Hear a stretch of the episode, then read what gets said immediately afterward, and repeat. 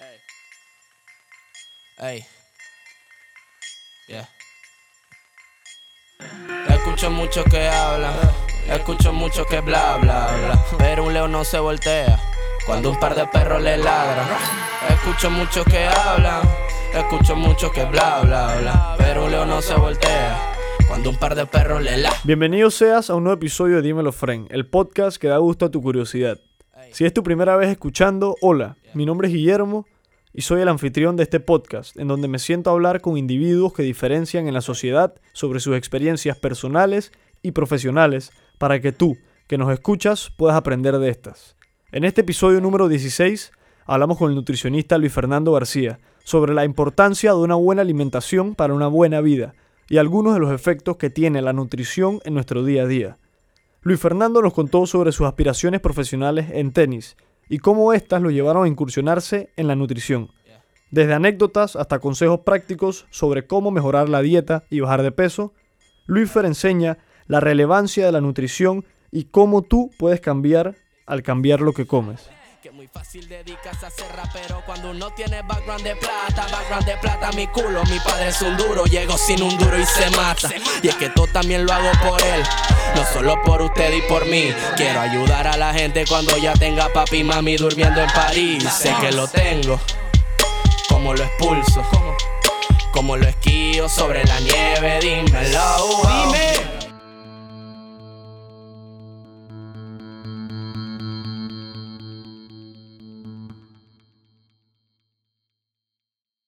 Antes de empezar, quisiera invitarte a que leas nuestras últimas publicaciones en nuestro nuevo blog Escríbelo. Aquí nos dedicamos a desglosar y exponer temas de relevancia importantes y poco discutidos en la sociedad y que pensamos les pueden servir. Búscalo en nuestro blog en nuestra página web www.dimelopodcast.com y lee nuestras últimas publicaciones.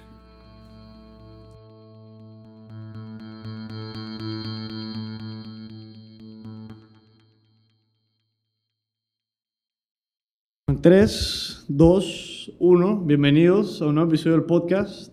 Eh, Luis Fernando, bienvenido. Gracias. Darte la bienvenida el día de hoy.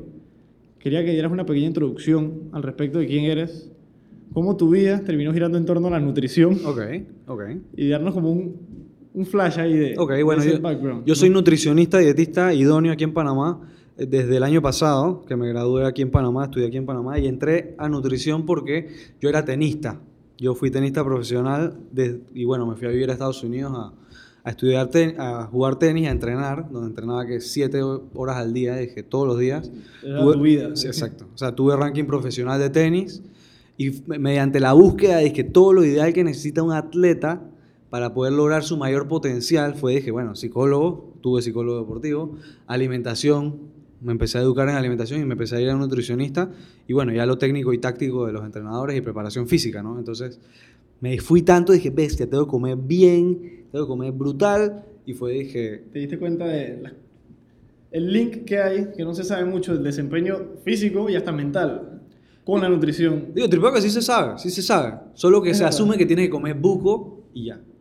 No se entra a fondo dizque, a analizar el detalle que no se tiene en consideración y tienen, pienso yo, más efectos de lo que se cree a veces esos detalles. 100%. Y hay muchos mitos que se tienen Uf, taken for, dije, tres comidas al día, por ejemplo, y exactamente. un esquema específico para todo el mundo y que creo que no se entiende el concepto de que todos somos distintos hasta biológicamente, pues, en cierto sentido. Sí, ¿no? yo, yo discrepo un poco, ¿En qué porque, sentido? porque al final, si somos hombres, si somos mujeres, bueno, somos no, hay mujeres, y cada uno hormonalmente funciona distinto, como hombre y como mujer, y dependiendo de la persona, claro, que si es hispano, que si es asiático, pero al final el cuerpo es el mismo. Todos tenemos hígado, todos tenemos pulmones, todos tenemos eh, riñones, intestinos, y los estudios están hechos basados en cosas poblacionales que sí está demostrado que, por ejemplo, una alimentación más alta en frutas, vegetales y menestras, por ejemplo, en todas las poblaciones disminuye el riesgo de enfermedades cardiovasculares. Entonces, decir que cada persona es un mundo es como que te está cerrando a que la ciencia funciona para cada uno distinta.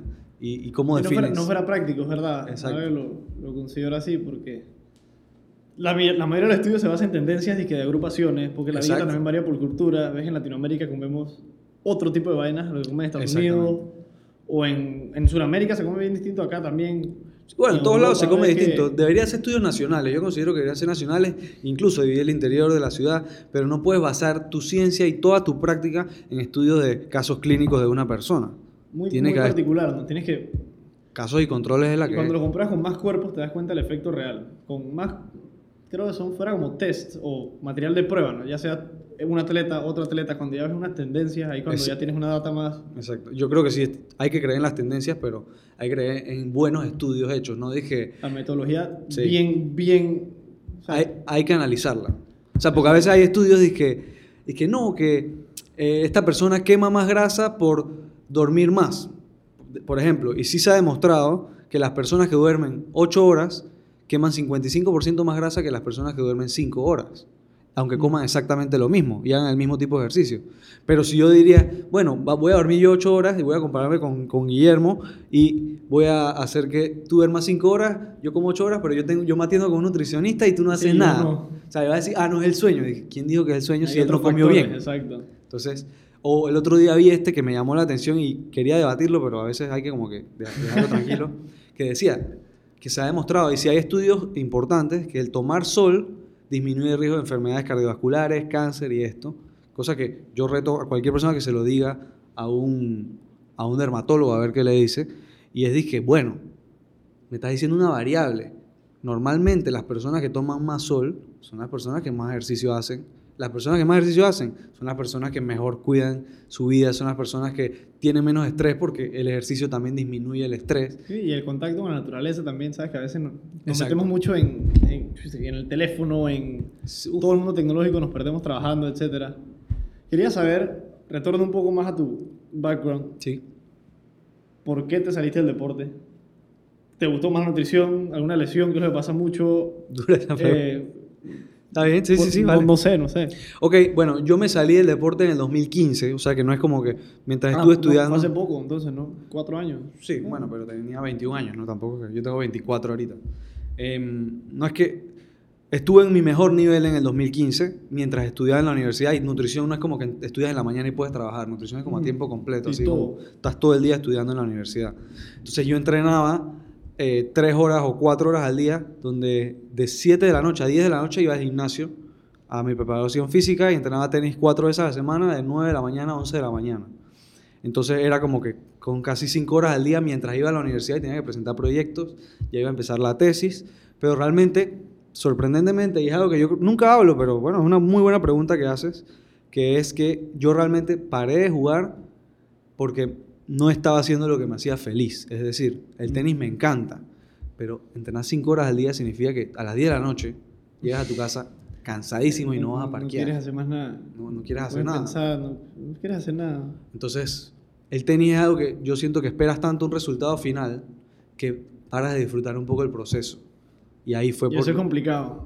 Yo pienso, ahí se malversa mucho la, la, la finalidad de muchas cosas. Exactamente. De que puede que yo quiera ser un futbolista, pero no estoy willing tú, como dices tú, a entrenar todo eso, a mantener una dieta y ahí ves las prioridades. Y que bueno, me gusta el producto final, pero no estoy dispuesto a adquirir el estilo de vida que hay detrás de, Claro. de esa figura, ¿no? Claro. No, y yo creo que todo eso se adapta a la vida, y lo estábamos hablando ahorita, se adapta a la vida y también yo lo adapto en nutrición, como que queremos ser la persona que tiene un six-pack. Queremos ser, Toda la eh, quiero dormir ocho horas, quiero ser emprendedor mientras tengo mi otro trabajo, mientras como saludable. Es que dije, espérate, espérate, espérate. ¿Qué estás haciendo ahorita? Que ya haces bien. Vamos a felicitarte por eso que ya haces bien. Vamos a ver qué disfrutas de lo que haces ahorita. Y en base a eso trazamos un plan donde no te vamos a cambiar el sueño, el ejercicio eh, y todos los aspectos de la alimentación de un día para otro. Los cambios no suceden así. Y ahí fue donde yo aprendí a preguntarme a mí mismo, ¿qué me hace feliz? Y en base a eso uno empieza a definir cuál es tu objetivo y cuál es tu plan, incluso en alimentación, porque la alimentación no solo es comer, la alimentación tiene todo que ver con, con, con estar con amigos, con, Con todo, con todas las relaciones. Entonces, cuando uno está triste, uno come más o come menos, Ay, porque todo el mundo reacciona distinto. Yo soy de los que pierde el apetito cuando tiene una No situación ni difícil. comer. Ajá. Pero a mí me pasa que lo mismo. Yo soy más de. Me pierdo. No quiero ni pensar en eso. No, no, no siento necesidad. Estoy como tanto estrés que, que el físico ya di que se desconecta. ¿Me entiendes? Como que totalmente fuera de eso. Se- te sales del deporte. Ajá. Yo pensaba que era por algún tema relacionado a una lesión, para que sepa. O sea, pero fue asumiendo, no te conocía, dije, no sabía. Digo, me he lesionado Con poco, Nacho pero- pasó, por ejemplo. Yo hablé con Ignacio, Ujú. que o sea, para mí era futuro selección para más duro, sí, que ahorita mismo. Nacho es un duro. Y se, uno, prioridades, se dio cuenta de que se jodió duro, en verdad, y le dio la vuelta a la moneda. Una oportunidad es otra vaina y Man, yo creo cambió que, la perspectiva, ¿no? yo creo que el deporte y el, con lo que él está haciendo ahorita Ah, es sí, increíble. mira, toda la, toda la camisa Sí, sí, hablando de, de culto. El deporte te enseña a ser responsable, ordenado y tener un objetivo claro, siendo sincero con los errores que tú mismo cometes. Eso es lo que yo he aprendido. Y en nutrición lo aplico. Por eso a veces soy un poco obsesivo y por eso tal vez me salí del tenis. Por, por esa obsesión de la perfección que no existe, fue como que yo no voy a hacer esto para recreación. Como que, Es que vas duro, o sea, o vas a- estoy aquí, exacto. Y vas ahí con todo. O sea, te requiere mucha atención si quieres dominar el tema de verdad. Siento que stems out dizque a un nivel Claro, que... claro. Pero ahorita no lo estoy infinito. haciendo. Ahorita estoy Todavía. jugando de vez en cuando. Mm, So- no soy tan bueno y me está gustando más. es que lo disfrutas más. Te das cuenta que a veces puede me gusta más de hobby que como profesión. Como profesión las exigencias son... Son eh, estos manes, tú piensas que Djokovic... claro, o sea, que estos manes son unas máquinas. que- Claro, pero lo aprenden a disfrutar y su familia los apoya. Es, es otra cosa, es otra cosa. y conlleva otros sacrificios que a veces otros no estamos Sí. dispuestos a, a take in dizque, en ese sentido. Claro. Voy a tocar un tema más Dale, lo que tú quieras. estereotípico, hablando de deporte, etcétera, porque estábamos hablando de eso. La dieta para los deportistas. Está muy de moda principalmente, no solo hablando de atletas de alto rendimiento, sino gente que se dedica solamente a esculpir su cuerpo. Dije, Sí. bodybuilding, masa, solamente gana masa. El enfoque de bulk up, cotear, elimina grasa, eh, comer altas cantidades de proteína, dije, para poder dije, elevar dije, tu síntesis de proteína y a la vez dije, poder recuperarte más rápido, producir más músculo, crecer. Claro. Tú que has visto en tu carrera profesional como nutricionista, aquí en Panamá, de tus clientes y de la sociedad en general, de la conciencia que tiene la gente de esa relación y la atención que se le da, o sea, en la práctica, ¿qué tanto lo- los atletas tú ves o los bodybuilders en este sentido, porque son distintos, Sí, sí, totalmente son. diferentes exigencias, ves que le dan el enfoque real que pienso yo se le debería dar? Siento que lo menosprecian o que no hay mucho conocimiento. en Ok, Panamá. o sea, me preguntas atletas en general en Panamá. sí, dije el- el- en Panamá, exacto, el Ok. contexto social de aquí. ¿Qué tanta importancia le dan? se le da. Ok. ¿Te has visto con tus clientes principalmente? Me imagino que es el contacto más Sí, a sí, sí. no, tienes eh, con... Bueno, tú- he tenido la suerte de haber podido trabajar en el plan de alimentación de tres equipos de fútbol de la LPF. Por ejemplo, el- la temporada pasada trabajé con el Costa del Este FC, esta temporada también, y con el San Francisco y con el Tauro. Entonces, ahí es donde te das cuenta qué tan la gente está dentro de esto. Entonces, muchas veces, y uno de los errores más comunes que vi, porque sí les interesa, sí les interesa, pero se bloquean apenas escuchan nutrición saludable. Dicen, saludable, caro, yo no estoy para eso, Sí. yo no puedo pagarle eso a mi familia. Entonces, ahí se bloquean un poco y es bien difícil ese tema, pero sí hay muchos que les interesa y a los que les interesa, créeme que tienen resultados de una vez. Por ejemplo, en la temporada pasada, el portero del Costa del Este FC bajó, ten- tenía, bueno, no sé si él quiere que yo diga eso, pero tenía un exceso de peso para su deporte y bajó alrededor de 10 a 15 libras. Y al final de esa temporada, no esta, la anterior, que llegaron a la final, fue uno de los porteros con menos goles, si no me equivoco, el portero con menos goles recibidos. ¿Estás hablando de... ¿Cómo se llama? ¿Sabes? No, es que... No recuerdo mucho el nombre. Es que me, me lo mencionaron... Ayer me mencionaron un portero también, Sí, Sebastián. Por eso te digo, dije, en, en el episodio de él... Sí, no recuerdo el nombre. Y no sé si era él, es, creo que es Powell el apellido. ¿Es Sí, él? sí, sí, sí, Es ese él, mismo. es él. Sí, sí, sí. Bueno, es- fue con Sebastián que trabajamos con eso. que se tiró un cambio radical, dije, se dio cuenta de la importancia de la dieta en- y, y el impacto que puede tener en, en su desempeño, Claro. o sea, que te cambia o sea, prácticamente a veces hasta el enfoque. A veces tú llegas con un ambiente estresado, en cierto sentido, hasta a ir ahí, o estás desconcentrado, no estás ni enfocado. Eso a veces te, te tranquiliza otras cosas. Y, No, el estrés y la alimentación están unidos. Y lo, voy a tu pregunta. ¿La gente se interesa en Panamá? Yo creo que no. Yo creo que falta interés en, la parte alimenticia. Creen que porque ya saben de deporte van a saber de alimentación. Confiamos mucho en los entrenadores y pensamos que los entrenadores ya saben cómo se debe alimentar para cada deporte. Por ejemplo, en gimnasia que ponen a las niñas a pesarse todos los días, cosa que no es saludable para la mente de las niñas. Estás todo el día pensando de que... ¿Cuánto voy a pesar mañana? ¿Cuánto voy a pesar mañana? Todas las mañanas y que... Y son niñas adolescentes que son unas cracks. Y vas generando un estrés desde temprano que se lo vas incrustando el- la manera de pensar. O sea, al final te acostumbras a eso. Nosotros Sí. nos adaptamos a esas vainas buenas o malas. Y si hay estudios de gimnasia y trastornos de alimentación, hay muchos. No es mi tema, ¿eh? pero lo hay. Entonces, Que se da una correlación mucho de esos. Me imagino que es exceso. Querer llevarlo a un punto ya drástico que se- pesarse pierdes el días, no. enfoque. Dije, Yo no creo que hay que pesarse todos los días, por ejemplo. ¿por qué? ¿Piensas que el, el estrés principalmente? O... Ese es un, un aspecto, pero digamos, hoy me comí un alimento más alto en sal porque comí afuera. Que chuzo, estoy 3 libras más elevado y obviamente lo que te comiste no pesa 3 libras. Sí. Pero el sodio, o sea, el sodio que está en la sal hace que uno retenga más líquido. Entonces, ¿qué dices? pesado. Agua. ¿Que esto te aumenta 3 libras? No. o sea, tampoco hay que martirizarse por los gustos. Date tus gustos con tal de que el 80-90% del tiempo estés comiendo saludable. Sí, que sea la mayoría del tiempo y vas a ver una diferencia. Al final no es ser... Pienso yo que a veces al irnos a eso radical perdemos hasta la sostenibilidad. Que es lo que pasa cuando, ah, voy a comenzar...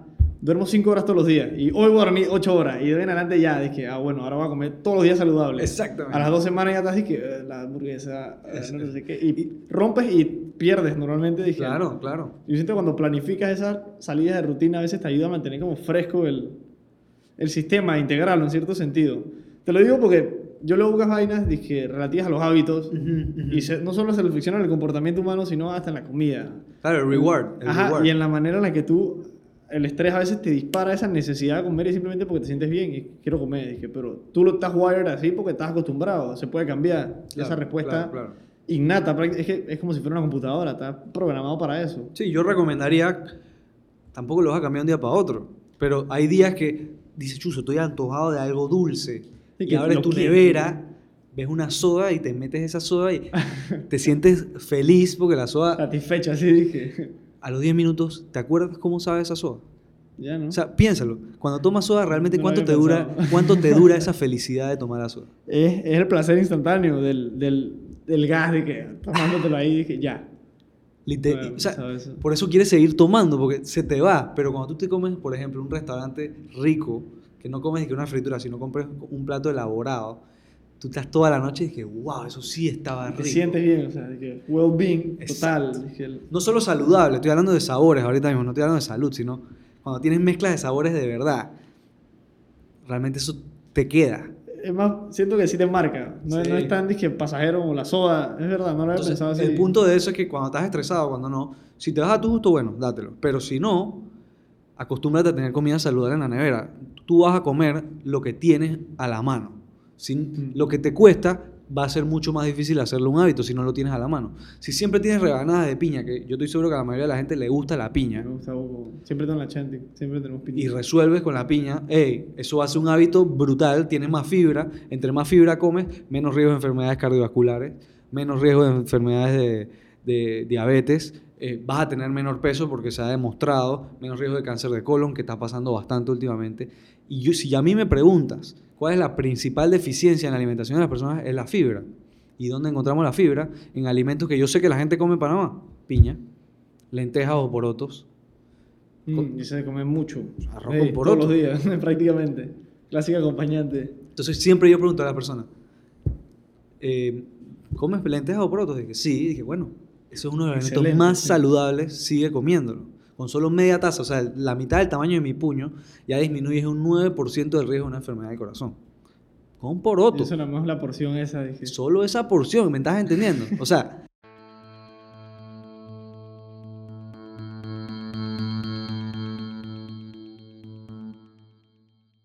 Si te gusta lo que escuchas, búscanos en redes sociales, arroba dímelofren en Instagram y en Twitter, y entérate de todos nuestros próximos episodios.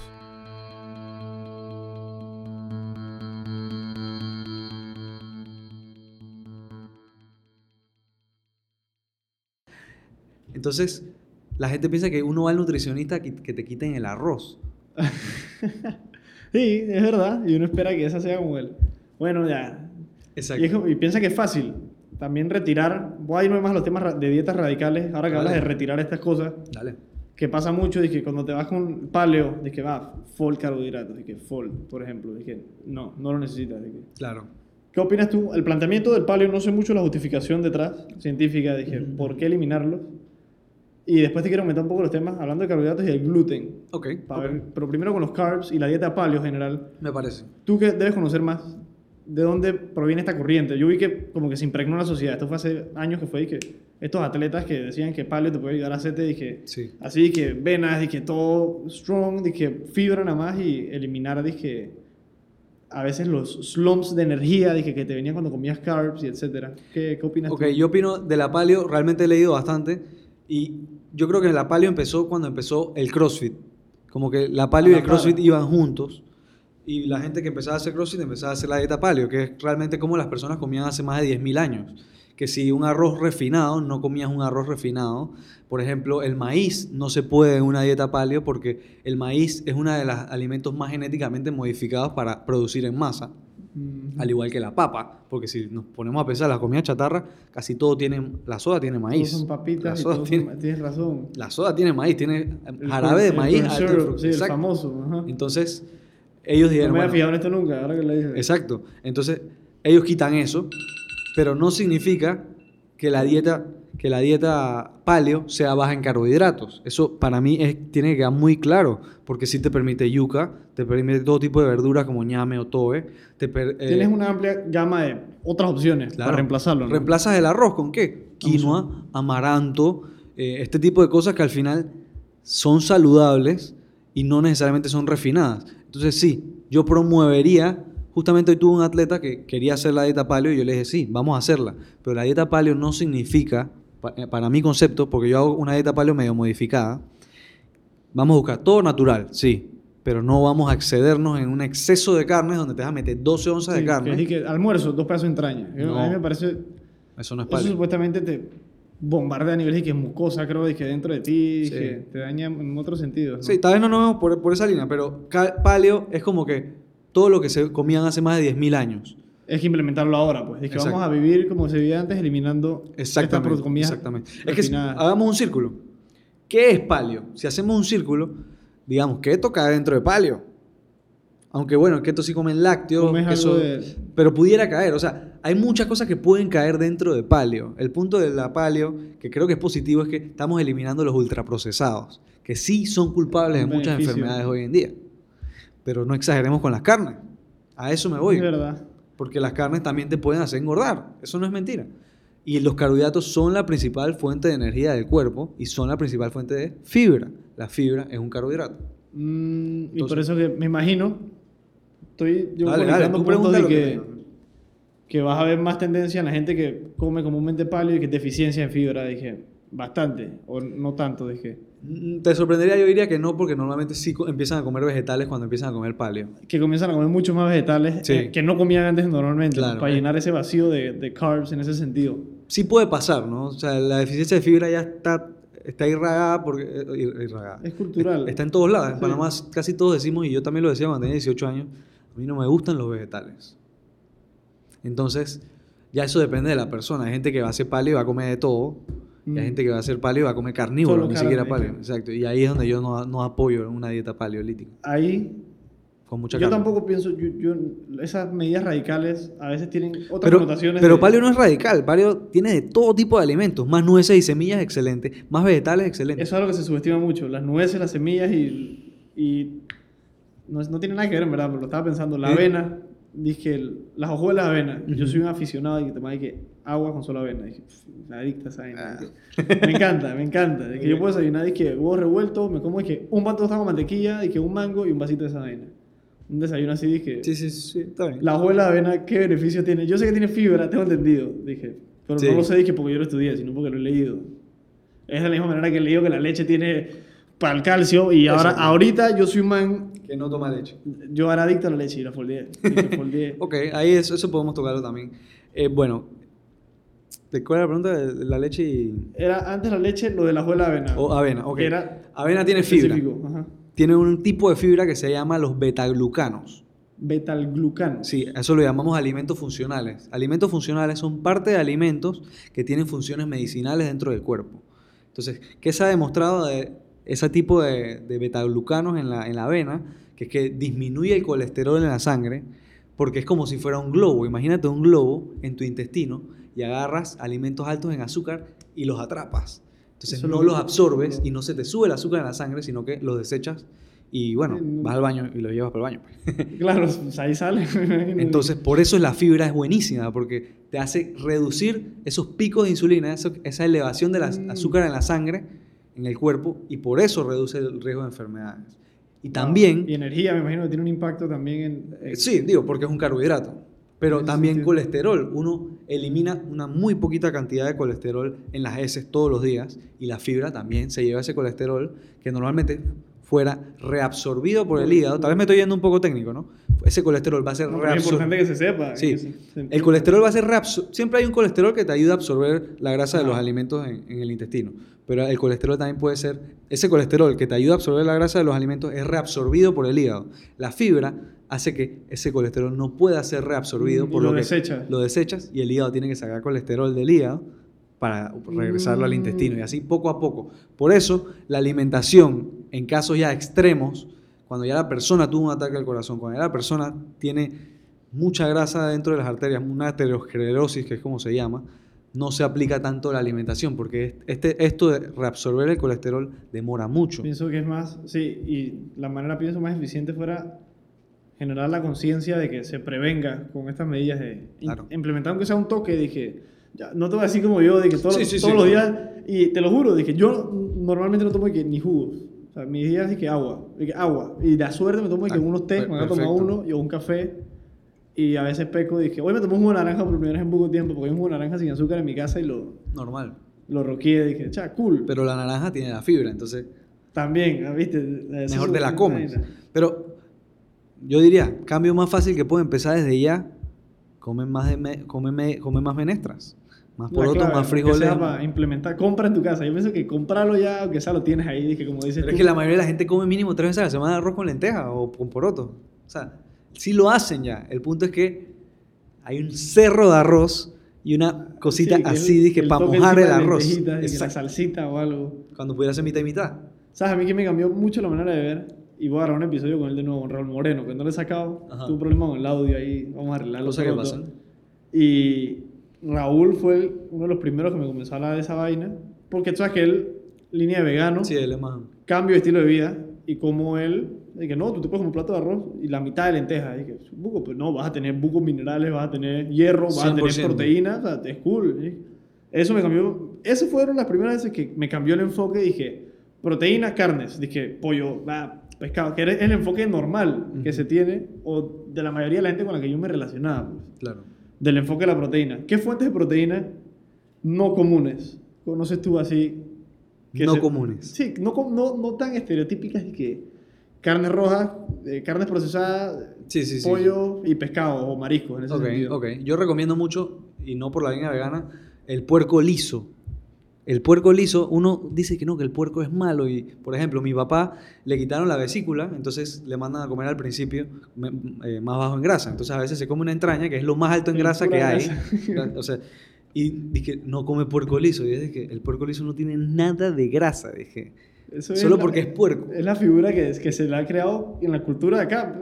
dije porque las ribs son altas en grasa. Sí, la chuleta Imagino también. que está relacionado al bacon. Principalmente yo creo que es más esa... Sí, sí. o ese- sea, el que- el puerco es grasoso, pero el puerco liso no. Pues. ¿De dónde- ¿Esto dónde lo puedes decir? En todos los ¿En super- supermercados? Sí, puerco liso. Tú, Ah, puerco liso en todos los casa, supermercados. y queda suavecito. Yo lo hago con pasta, así con salsa de tomate cocido al mismo tiempo. Queda delicioso. Sí, las menestras son fuente de proteína. Tal vez no es la mejor calidad de proteína, pero yo antes tenía una campaña que le llamaba esta. Las menestras son la mejor fuente de proteína. ¿Por qué yo decía eso? No realmente porque sea la mejor fuente para absorber proteína, pero es la única, una de las, no es la única, pero es una de las pocas fuentes de proteína, porque tiene- son altas en proteína, las lentejas más que nada, que también tienen mucha fibra. Entonces, no me gusta hablar de alimentos aislados, por ejemplo. Dije, ¿cuál es la mejor fuente de proteína? A mí no me gusta hablar de eso porque nos centramos en un solo nutriente cuando necesitamos muchas cosas, sin menospreciar la grasa, los carbohidratos, la fibra, las vitaminas y la proteína. Yo creo que si lo vemos de manera integral y me preguntas de manera integral cuál es de las mejores fuentes de proteína que también tenga otras cosas, yo me iría por las lentejas. Las lentejas. Sí, pero si hablamos de proteína full, las de origen animal. Eh, por ejemplo, los lácteos para aumentar masa muscular son los que tienen más contenido de leucina, que es el aminoácido más importante para el aumento de, la masa muscular. ¿no? Los famosos. Exact- exactamente, es un aminoácido ramificado, de cadena ramificada. y te voy a parar porque el suplemento este Dale. es un suplemento que me llama mucho la atención. El poco material probatorio de, que, de una injerencia real en lo que es consumirlo. Dije, dije que lo vas a tomar y vas a tener un efecto. Dije, ¿Cuál? comprobado. Dije, ¿Cuál? los BCAAs como suplemento. Dije, que lo mandan a los bodybuilders. Dije, no, you should drink. Dije, o sea, estás, estás en el gimnasio, te mandan dije, tu porción de BCAAs para que tengas tus Sí, sí. aminoácidos complejos y vaina. Que los vitales. ¿Tú qué piensas de ese suplemento si lo has estudiado? Si conoces un poco. Yo lo tomé un tiempo, dije, más dije sin saber. Nada más como que, ah, se lo toman, yo lo voy a tomar. Claro. No sentí nada particular. No, no, vi- y no lo vas a sentir. No vi necesidad tampoco. Dije, yo siento que con dieta normal podía también llegar a tenerlos. Dije, Ok, es que teóricamente uno sí necesita esos aminoácidos ramificados de cadena ramificada para poder tener una, ma- un mayor, una mayor síntesis de proteína muscular. Eh, la cosa es que eh, en un pedazo de carne tienes ya esos va- aminoácidos. estar ahí también. O sea, en, en todo lo que tenga proteína tienes esos aminoácidos. Entonces, ¿qué es la proteína? Es un conjunto de aminoácidos. Entonces, la leucina, la isoleucina y la valina, que son esos tres aminoácidos de cadena ramificada, están en los productos animal, de, fuentes de proteína de origen animal y vegetal. Por ejemplo, hablamos de proteínas completas a veces, que es un término que ya no uso porque los veganos pueden tener una alimentación con buena cantidad de proteínas si tienen diferentes tipos de alimentos, nueces, semillas, cereales y menestras durante el día, van a tener suficiente proteína, pero las menestras les falta un aminoácido y a los cereales les falta otro. Cuando los comes juntos, se complementan. complementan lo- todos los tipos de aminoácidos al final y, y llenas el perfil, pienso yo, de, de requerimiento, lo que necesitas dije, normalmente. Por eso a veces pasa en los veganos que no son, tienen mucha masa muscular porque Hace terminan- falta cierto tipo de... Sí, yo, yo, yo creo que la menestra es lo que les hace falta. A veces comen eh, que es quinoa como fuente de proteína con ensalada en, la- en el almuerzo y en la cena una pasta con tomate. Y entonces dije, ¿dónde está la menestra? El quinoa como proteína, El quinoa es una proteína completa que tiene todos los aminoácidos necesarios. sí. Sí. No tenía idea, de eso no Sí sabía. lo es, sí lo es. Yo lo asocio, mu- es que físicamente, dije, para mí era dije, un arroz más. Dije, fuck.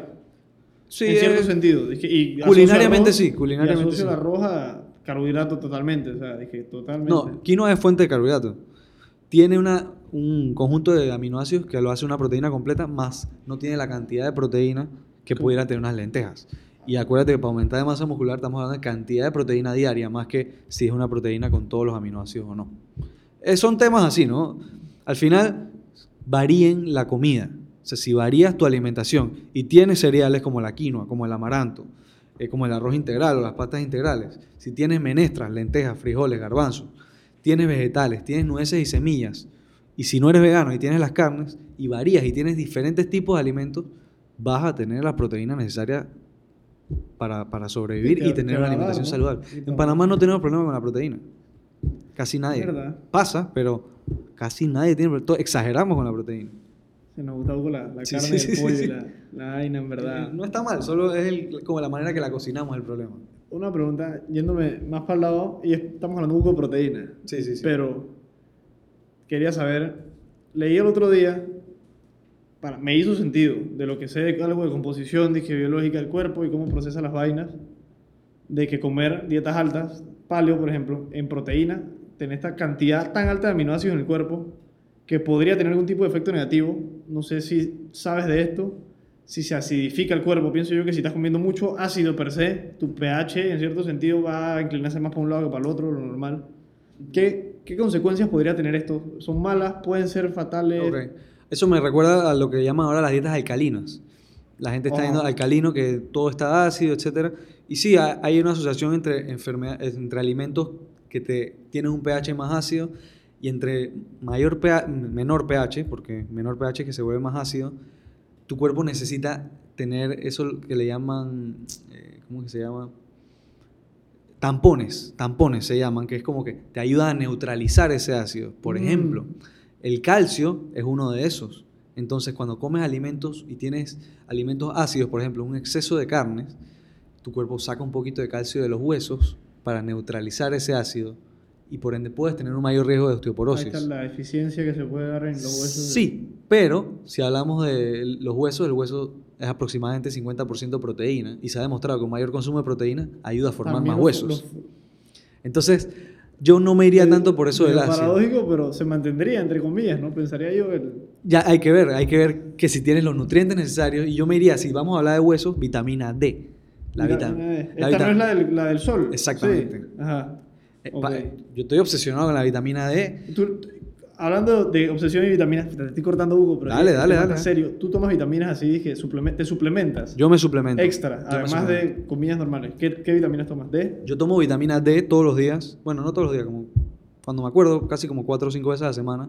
Porque yo tengo un trabajo de oficina. Entonces yo no tomo sol. Y cuando tomo Mm. sol, tomo, me pongo protector solar y el protector solar bloquea la absorción, inhibe la absorción de la vitamina D. La producción, más que nada. Eso es, bien, eso es bien curioso y la gente no lo sabe. De que a veces dicen, no, pero ponte bloqueador, ponte bloqueador. Y Pero veces, hay que ponerse bloqueador. claro, pero hay veces que no se tiene en consideración, piensas que el niño se está exponiendo a la suficiente vitamina D, por ejemplo. Pero lo mandas forrado en bloqueador, dije, y, Y no, no. hay ni, un, ah, ni una absorción per se, ¿no? Claro. un artículo de eso que me llamó mucho la atención y yo no lo había pensado nunca. Sí, pero De que eso te puede llegar a bloquear el... por eso te digo, hablemos con un dermatólogo y te va a decir, dije, no puede Para tomar nada, sol. Es que el sol ya tiene demasiados años y, y los casos de cáncer de piel están en aumento. Entonces, yo no creo responsable mandar a tomar sol a alguien. Como que, que lo hagas de vez en cuando, no, no hay problema, pero el sol es dañino y el suplemento de vitamina D no cuesta nada, cuesta que 8 dólares para, Ah, es accesible, no es que para todo- 3 meses, sí, es súper accesible.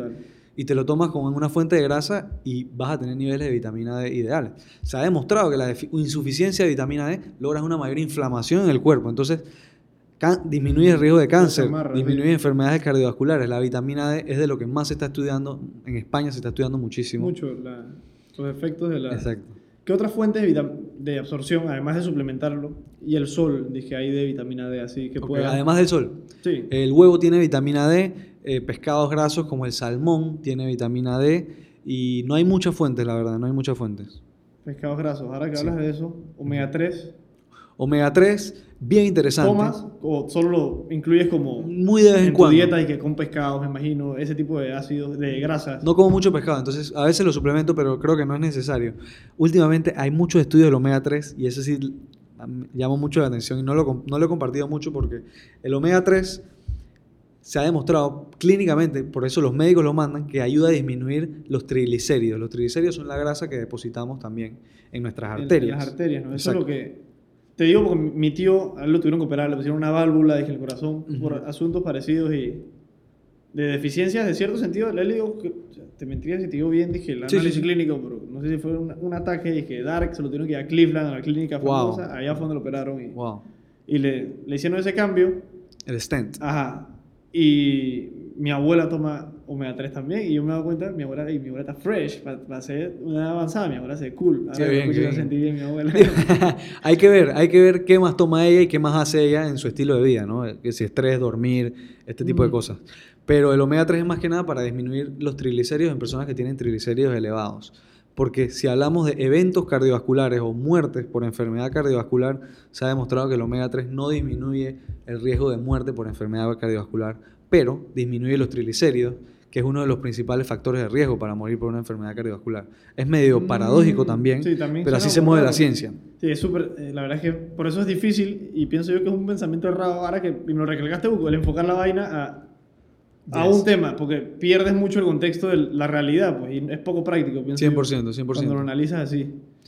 Suplementos es- a- esenciales, yo diría que vitamina D ahorita mismo y ya ver la alimentación, ver qué tanta fibra estás comiendo y no creo que sea necesario suplementarla, pero si tienes estreñimiento o colesterol elevado por no tener una buena fuente de alimentación, puedes suplementar con fibra. No creo que sea necesario porque te puedes comer un par de piñas más al día o más menestras. Para la gente que tiene muchos problemas de estreñimiento o de acidez, me voy para otro lado también, ¿qué tú piensas que se podría implementar dije, en la dieta normal? Porque me imagino que debe haber algún desbalance o algo, eh, ya sea en su composición y lo que, lo que comen, esa reacción.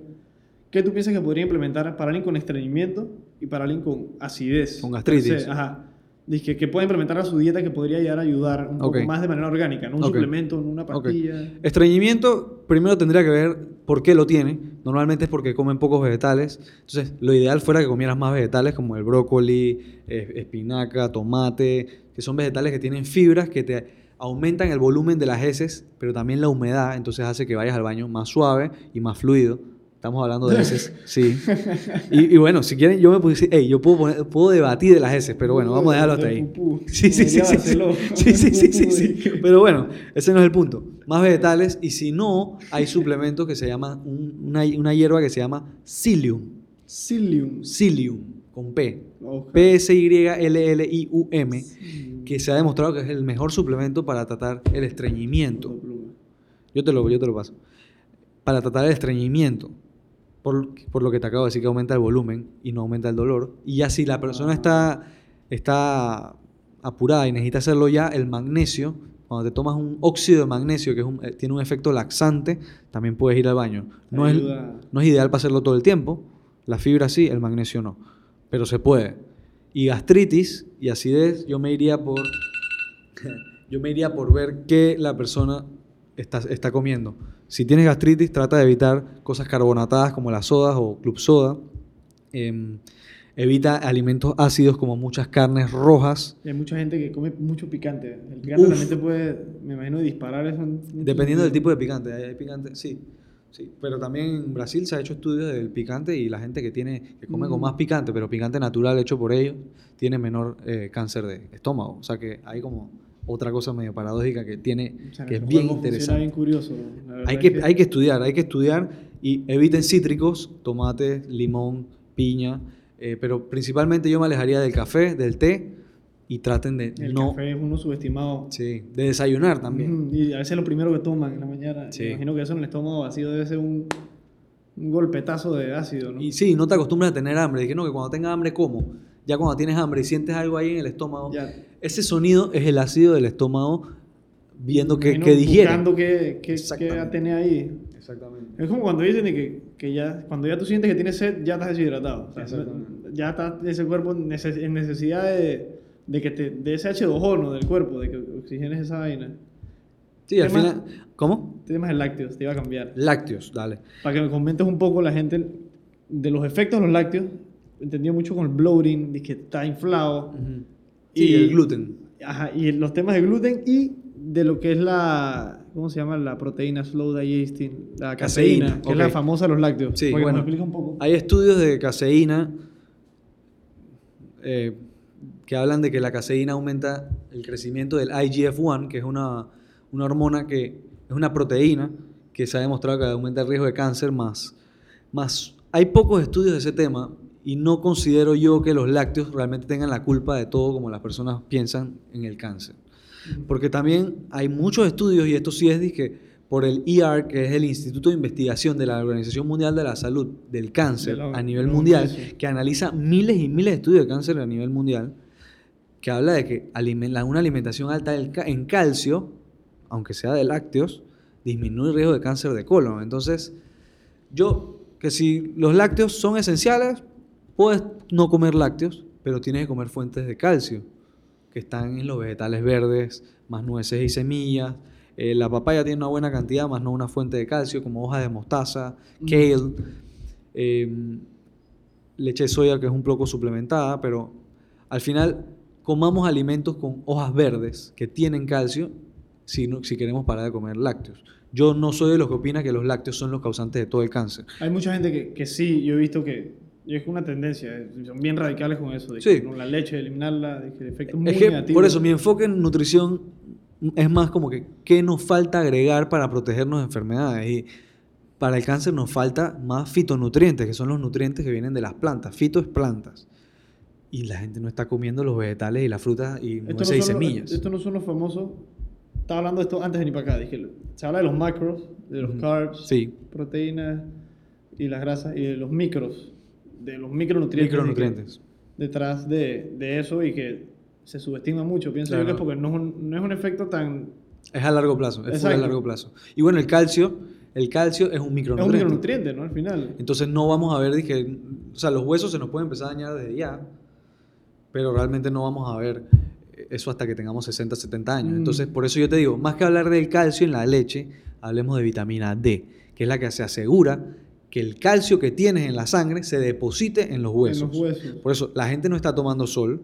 Entonces, baja vitamina D.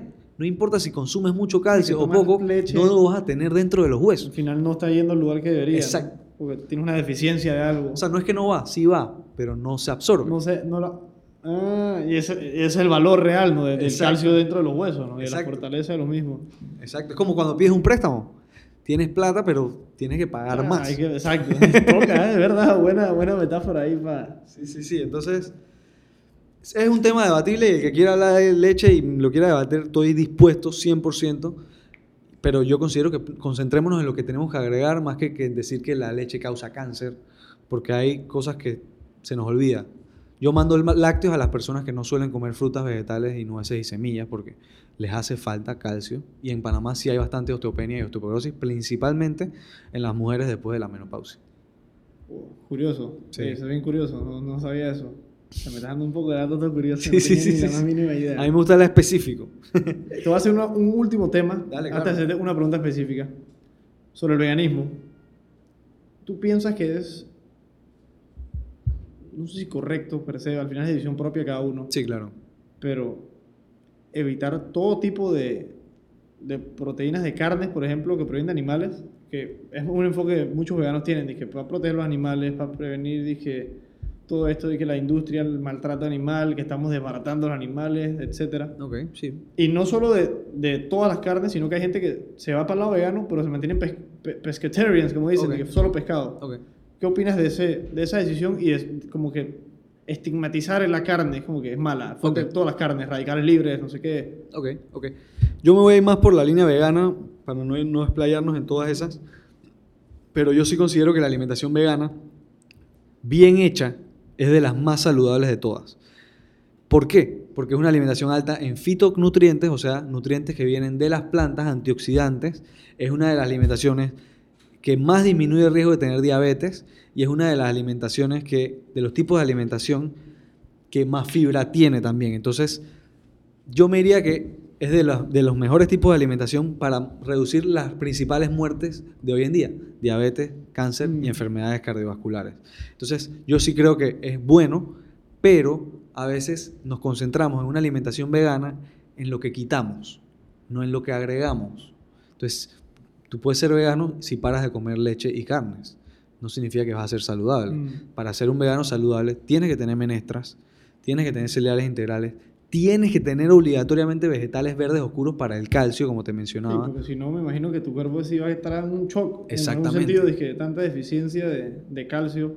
Y nueces y semillas que tienen grasas, porque a veces la- se va más. Cereales, eh, salsa de tomate. ¿Y dónde Ah, están las grasa. grasas? Entonces, Y son importantes. Por eso que la dieta mediterránea ya es que yo he visto que es gloria. Y a mí me encanta. Yo soy un Sí, fanático de los walnuts, almendras, comer full. mi aceite de oliva con todo. Dije, Y un último dato para las personas veganas que escuchen esto. Cuando mezclas menestras, o sea, que es una fuente de hierro, no M, o sea, una fuente de hierro que no se absorbe sin vitamina C, ese hierro de las menestras no funciona para nada. Y suele pasar que los veganos tienen deficiencia de hierro. Pero eso se ve después de bastante de mucho tiempo. tiempo. que ya se reflejan la- los efectos. Exactamente. en- Pero en entonces es, sencillo. Se- Cuando comas menestras, come algo con vitamina C. Los vegetales la tienen, las frutas la tienen, el limón la tiene. Es sencillo. No, no hay ningún problema y suplementarse con vitamina B12 porque eh, esa sí solo está en alimentos de origen la, del- animal. la del fosfo B12, ¿no? Es, es Sí, el, sí, es, la- es para el cerebro. el famoso ese que se toman, no sé qué, no sé exactamente cuál es el plus que supuestamente tiene, dije, cognitivo, no sé si memoria. eh, No es memoria, es como que la vitamina B12 ayuda a transformar, en la- o sea, como que el cerebro tenga energía, pues, por Ah, decirlo así. en cierto sentido, no tiene nada que ver con esto, dije, estoy yéndome más a otra Participa dentro de ahí, pero no directamente. Es como que nos vamos yendo por otro lado. Es otro tema ya. Necesitas prácticamente. B12 porque no la estás consumiendo. Y sí considero que la dieta vegana puede hacerse bien, pero creo que ahí sí se necesita asesoría porque sí he atendido veganos con, con peso bajo, pero también he atendido gente omnívora que tiene el colesterol en las nubes. Volando, me imagino. Y yo creo que no es menospreciar ningún tipo de dieta. Si tienes frutas, vegetales, nueces y semillas en una dieta, créeme que vas Ah, por buen bien. camino. Voy a cambiar el tema totalmente ahora sí, para ir cerrando. Más enfocado en ti esta pregunta. ¿Tú quiénes sientes que han sido tres influencias grandes? Se lo pregunto siempre a la gente. Que te han impactado o te han llevado a esta ruta de ser Luifer enfocado en nutrición y la disciplina que tienes y el enfoque que tienes y el análisis, porque te es dedicación, ¿no? Para entender tanto. ¿Quiénes son tres personas que tú dices que te han impactado? Ya sea nutricionista famoso, atleta, tu papá, tu madre, tu hermano, tu hijo, nieto, Don Quijote de la Mancha, si te lo viste en un libro el personaje, dime tres personajes o personas. Wow, wow. Yo, yo, yo creo que yo, a mí las personas que más me han impactado son personas con las que he vivido. Eh, en el último año y medio hay una persona que me ha impactado mucho, que me ha, que me ha influido mucho, se llama Carlos Sousa Lennox, que tuve el honor de trabajar con él varias veces y trabajé con él como seis meses en, en la creación de mi marca personal como Luis de Nutrición y este tipo de cosas. Y él me impactó mucho porque él me decía que para poder crecer como persona tienes que dejarte ser, pero tienes que tener un orden y un enfoque principal para poder seguir adelante. Con Luis Nutrición, ¿cuál es el enfoque? Que la nutrición sea fácil de entender para las personas. Pero eso no solo se logra diciendo, ah, esto es fácil. No, no, no. Todo tiene que estar pensado por atrás sin olvidarte de las personas que están cerca tuyo. Mi papá es otra persona que me ha influido mucho y siempre me lo dijo. Cuando yo le dije, papá, quiero ser nutricionista, me dijo, bueno, si vas a ser nutricionista, tienes que ser el mejor nutricionista y cuando te vayas a estudiar eso, vas a estudiarlo bien porque ya vas a estar tratando con la salud de las personas. No solo vas a... Con la vida prácticamente de alguien, ¿no? Estás jugando con la vida de, de alguien prácticamente. 100%, 100%. O sea, ahorita vengo a atender a una señora de 86 años que, que tiene muchos problemas. Y... Ahí cuando te das cuenta a veces lo delicado de la nutrición, ya cuando no tienes los niveles óptimos de salud porque llevas muchos años viviendo, o sea, el cuerpo se desgasta, que no estamos hechos para vivir por siempre, ¿no? Claro. Por ahora esas son dos personas que me acuerdo, una tercera persona así que me, que me inspire. Puede ser un autor, puede ser eh, infinidad de posibilidades. Lo que tú sientas que te haya motivado, impulsado a actuar, a hacer los videos de la cuenta, a, a, entender más la nutrición y, es que creo que parte por la gente. Creo que lo de nutrición es más como que a mí me gusta lo de nutrición y tal vez lo que más, las personas que más me han impactado en mi vida es como yo, mi ética de trabajo. Y creo que hay un entrenador específico, se llama Ismael Ortega, que, bueno, fue entrenador de Pelenchín Caballero, fue entrenador de varios campeones mundiales fue mi, preparador físico desde que tuve 13 años hasta los 21. Él fue el que te preparaba cuando estabas dándole duro al tenis. Exactamente. Y era una persona que me decía, hey, tú puedes lograrlo, pero tienes que sacarte el dedo. Exacto, de que toca. y aquí no, y todo cuando te saques el dedo y hagas las cosas bien en tu deporte, todo tiene que estar basado en ciencia. Hmm. Porque se nos olvida que el deporte es ciencia. Y la única manera de avanzar en el deporte no es entrenando duro y haciendo las cosas lo mejor, lo, con tu mayor esfuerzo, no. Es haciendo las cosas lo más inteligente posible con tu mayor esfuerzo. Hmm. poder implementarlo y de manera eficiente, dije con todo. Pero la ciencia es lo que te dice si va a ser eficiente o no. Y él ya tenía una base de que es un deportólogo, ¿me entiendes? Ya conoce, me imagino que a otro nivel. Es cubano, es cubano, o sea, que estudió el deporte en Cuba. Pues, ciencia, yo creo que si te doy una enseñanza ahorita es basémonos en la ciencia y, y bueno, y el, comportamiento de alimentación es full psicología, así que vámonos por ese lado.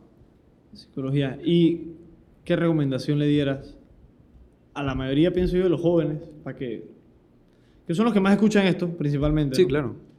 Y para despertar esa conciencia, preocuparse un poco más por lo que ingieren. Al final, ese, ese, ese famoso quote que uno es lo que come, eh, me he dado cuenta de bien atinado, ¿no? 100%. te voy a grabar para que sepas ahorita. dale, dale.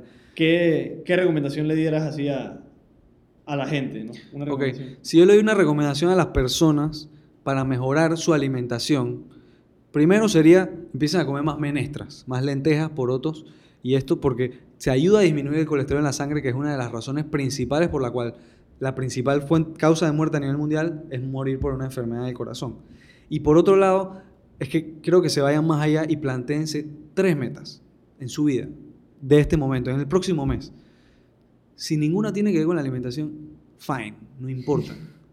El punto es que céntrate en lo que estás buscando ahorita mismo, porque al final nos vamos comiendo alimentos chatarra para huir de algún problema mental que tenemos. Y yo, por ejemplo, ya tengo cuatro años yendo, por ejemplo, a terapia psicológica, y yo creo que es esencial tratar lo que tenemos en la cabeza. Es donde vivimos, es realmente el único lugar donde estamos y si no estamos tranquilos con nosotros mismos, vamos a buscar otras fuentes de escape y la alimentación suele ser de esas primeras fuentes de escape. Así que esos son dos consejos que realmente yo le daría a las personas. Eh, muchas gracias Luis, la verdad por compartirnos un poco, porque estos temas son Que yo estoy claro. O sea, nos pasamos ya el tiempo que tenía planeado y todo. Pero, pero gracias por venir hoy y compartir esta info para la gente y ojalá les encuentre un valor, ¿no? De tener conocimiento un poco más a fondo de lo que, Claro. de lo que realmente comemos y del efecto que tiene nuestra manera de ser. Que eso es... Y como te dije, psicología, olvida, al final es ¿por qué estamos eligiendo comida chatarra todo el tiempo? ¿Es una- un tema de educación o es un tema de escape? Y, Una buena pregunta. y, y entenderlo o descubrírtelo a ti mismo no es fácil. Y créeme que necesitas a alguien que te ayude a descubrir porque tal vez no sea nada que ver con lo que... Yo ni siquiera he dicho una razón. Exacto. O sea, no sé. Y es bien es un tema comple- súper complejo. O sea, encontrar una causa real. Sí, o sí. una, una raíz de donde se desprenda eso. O tal vez no necesites eso, o sea, ya yo no sé, o sea, ya ahí es como que- asesórate. Porque yo no es si es la raíz o no, es, o es el plan, ahí yo no sé. Ahí simplemente tienes que buscarlo en ti. Yo una herramienta que utilizo, y ya- para terminar, dos cositas que a mí me han ayudado últimamente a mejorar mi alimentación es, primero, ahora estoy escribiendo, escribo casi que todo, dos, cinco veces por semana en un diario lo que pienso y lo que busco y etcétera. Me ayuda como a canalizar mi energía y ordenarme. El otro día leí que eso de. El, el, acto de escribir te hace. O sea, como moderar a la velocidad que piensas, literal, a una manera real. Así que, che, lo puse de story porque esa vaina me impactó. Vi un post de esa vaina y fue que. Yo me di cuenta, eso fue un game changer, por eso tengo este cuadernito, Ujú. que comencé a escribir todo. Dije todo. Yo me di cuenta, uno, que la memoria del humano es malísima. Nosotros estamos hechos para pensar más que para recordar. Se puede por mejorar. más de que se puede entrenar. Hay que dormir primero que nada. Ese es un tema que no tocamos es y más importante. lo dormir es lo Sí. más importante. Vamos a hablar eso pronto, pronto, para que hacemos otro episodio al respecto. Pero comencé a escribir por eso. Y siento que me ayudó mucho a canalizar este descontrol de ideas o de pensamiento a, a la vida real, a lo que es Claro, de verdad, ¿no? claro que sí. Y a no querer cambiar cosas que no puedo, que al final, por querer cambiar eso, o que ah, pienso mucho, no sé qué, y quiero cambiarlo y no me doy cuenta que no hay manera. Yo me estreso yo mismo, dije. Se vuelve este feedback loop así, dije, infinito, dije, que yo me estreso porque dije, wow, ¿por qué no puedo hacer nada, por ejemplo? ¿O ¿Por qué no concreto? Dije que porque muy impulsivo, no piensa las cosas bien, y esto te ayuda como a, a ser paciente, dije, a, 100%. a pensar con calma, a darle el tiempo a las cosas que... Hoy en día yo siento que el mundo está... Sí, sí, sí. Estamos, estamos. Sí, yo creo que escribir a mí me hace muy, muy- me deja muy tranquilo. Como que dije, wow, ahora to- estoy pasándola mal o estoy pasándola muy bien. Te Y, y- te entiendes, como que hay que aceptar también en qué momento uno está. Y ya nos fuimos por otro lado, ¿no? Como que si estás mal, hey, fluye también, pero trata de buscar y corregir tus errores. Y, Claro. Pero tampoco eso es el centro de tu vida y te vas a martirizar por eso. Y el otro aspecto que te digo es finanzas. Cuando uno está limpio, uno... el estrés, el estrés de eso, hoy es un factor importante, lo subestimamos mucho. Y yo me critico mucho a mí mismo por eso, porque era que no, la plata no importa, la plata no importa. Así que, ya, Chuzo, ¿cómo no? eh, es una invención de nosotros, pero ya es parte de nuestra convivencia social, o sea, es parte de nosotros prácticamente, o sea, y de nuestro día a día. Claro. Y decir que, obviarlo en cierta manera, no te voy a decir que es mi prioridad, eso sí no lo voy a decir, pero lo tengo que tener en cuenta para estar en un lugar seguro, o sea, de que puedo acceder a los servicios que quiero o que necesito para Es subsistir. una- Es la mejor herramienta de trading. Es la más famosa, al final. Sí, bueno. O sea, al final no estoy hablando de efectivo o dólar. Sí, ¿Me claro. entiendes? Estamos hablando de que estamos dándole un simbolismo a algo Ujú. Para que algo que tú consideras que vale algo, yo te digo que si vale o Que no. sí lo mismo. vale. ujú. Entonces, un papel no tiene la culpa de nada. Exacto. Es lo que tú quieras sentir con ese papel. Así que bueno, muchas gracias por invitarme. No, tranquilo, Luis, gracias a ti, la verdad. Y bueno, espero por ahí grabemos otro, ¿no? Vamos a sí, grabar sí, sí, ahí te serio. voy a la orden. Luis Fe Nutrición, tú sabes. Ah, sí, ey, que te busquen en redes. ¿Cuáles son tu- tu- tus nombres en, en Instagram y en, en Twitter? ¿Tienes Twitter? No uso Twitter, no uso Instagram Twitter. principalmente. Lo- lo uso página para- web.